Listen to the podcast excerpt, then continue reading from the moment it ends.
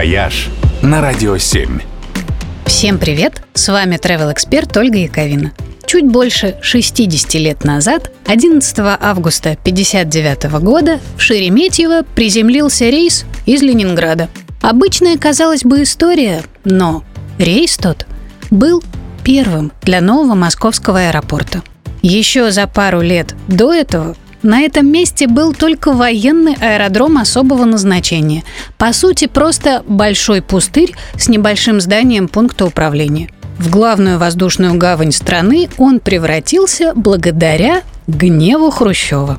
В конце 50-х Никита Сергеевич побывал в Лондоне и был впечатлен размахом хитру. Вернувшись в Москву, он вышел из самолета, хмуро оглядел Шереметьевский пустырь и прямо у трапа потребовал построить здесь гражданский аэропорт и чтобы был не хуже Аглицкого, что и было исполнено незамедлительно.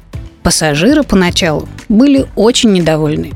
Новый аэропорт так спешили сдать, что терминалы достраивали прямо в процессе эксплуатации.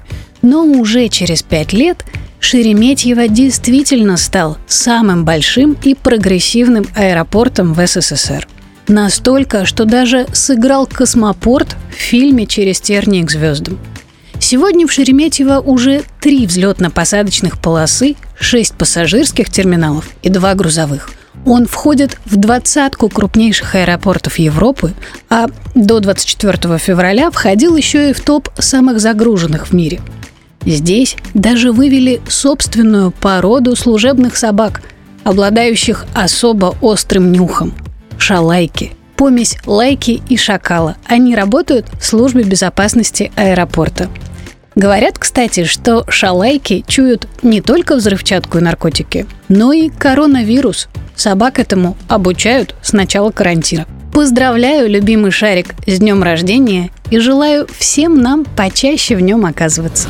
«Вояж» только на Радио 7.